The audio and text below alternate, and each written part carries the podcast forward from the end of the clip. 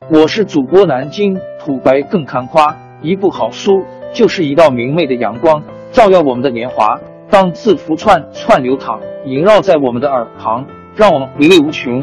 天津上元书院又和你们见面了，欢迎您的收听。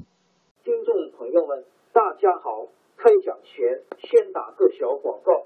作为主播，你们的关注和打赏是对我努力工作认可的结果，谢谢听众。天津上元书院、南京土白更堪夸主播最新专辑《平话祖国华夏上下五千年》终于上线了，一部宏伟巨作。我们的祖先以伟大的创造力、强大的生命力和巨大的凝聚力，世世代代繁衍生息，历尽磨难，从远古走到现代，从蒙昧走向文明。全书共计。两百八十三回，作为播客，我劳动我所得，付费的有声书来了，你愿意为此花钱花时间吗？评话中华上下五千年专辑的进度更新按听众的关注和评论而定。喜马拉雅号 UID 七三二六四零二二，微信号 sh 八五七三零一四四九，请多多关注。多多打赏，谢谢大家，谢谢。下面正式开讲《评话中华上下五千年》专辑。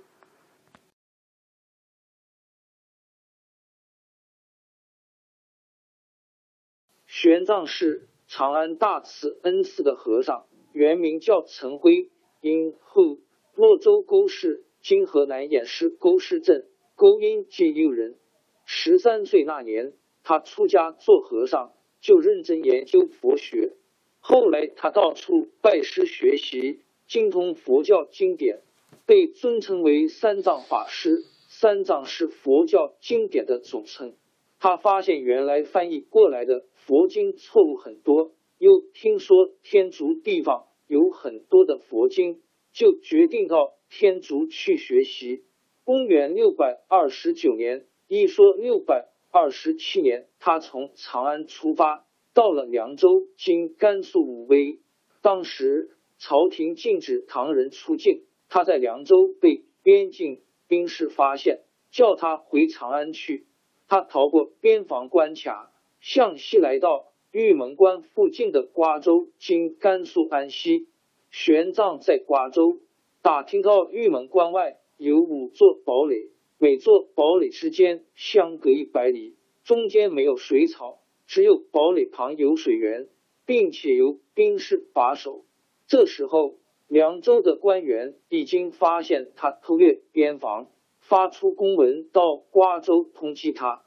如果经过堡垒，一定会被兵士捉住。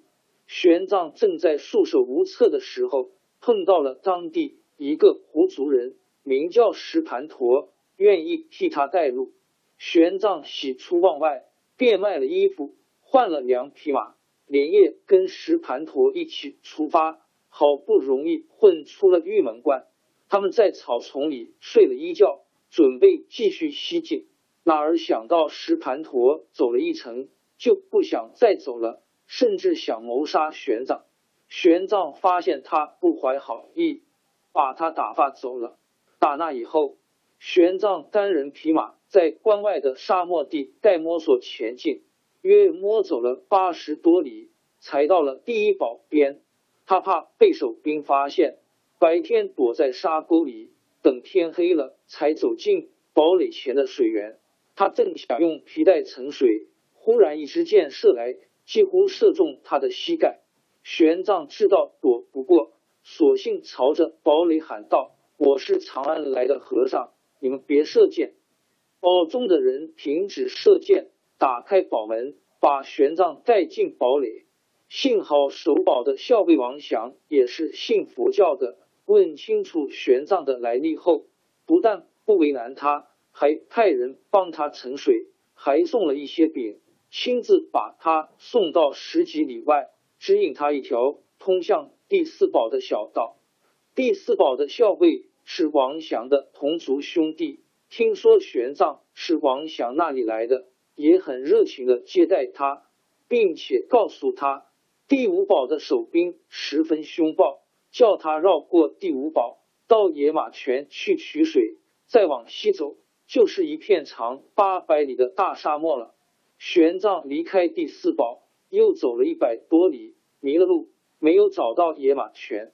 他正要拿起随带的水袋喝水，哪知一失手，一皮带的水都泼翻在沙土上了。没有水，怎么越过沙漠呢？玄奘想折回第四宝去取水，走了十几里，忽然想起临走的时候，他曾经立下誓言，不达到目的地。绝不后退一步。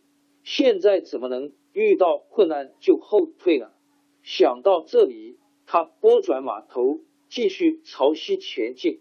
大沙漠里一片茫茫，上不见飞鸟，下不见走兽。有时一阵旋风卷起满天沙土，像暴雨一样落下来。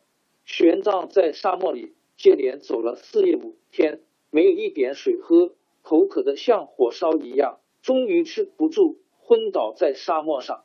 到了第五天半夜，天边起了凉风，把玄奘吹得清醒过来。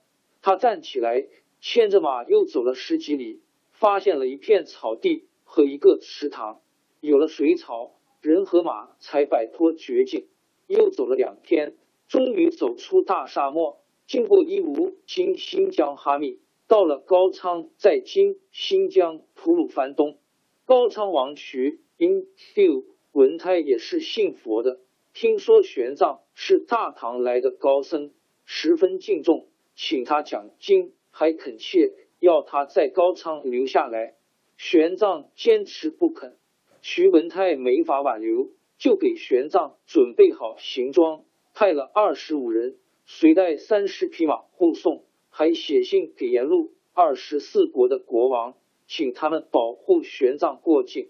玄奘带领人马越过雪山冰河，冲过暴风雪崩，经历了千辛万苦，到达碎叶城，在今苏联吉尔吉斯北部托克马克附近，受到西突厥可汗的接待。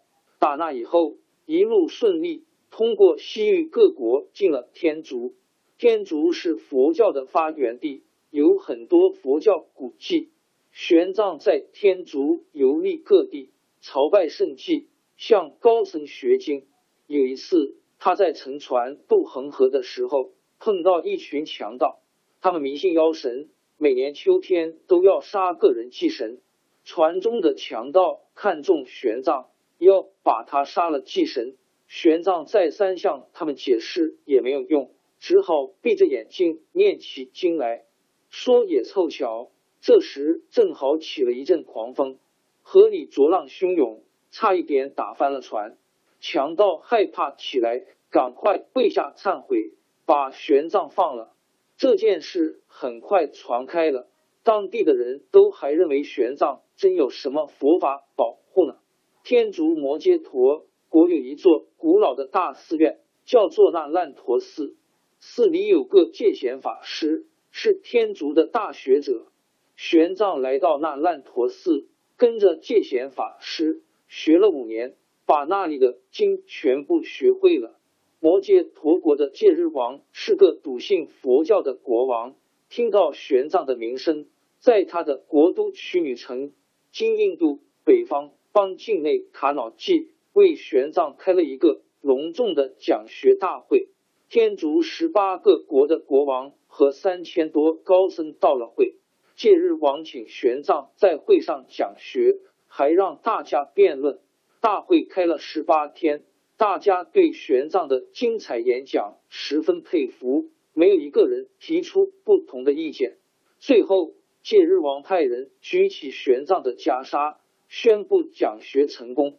戒日王接见玄奘的时候。说起他早就听说中国有个英武的秦王，玄奘告诉他，秦王就是现在的大唐皇帝。玄奘的游历不但在佛学上取得很大成功，而且促进了东西方的文化交流。公元六百四十五年，他带了六百多部佛经回到阔别十多年的长安。玄奘和尚百折不挠的取经事迹轰动了长安人民。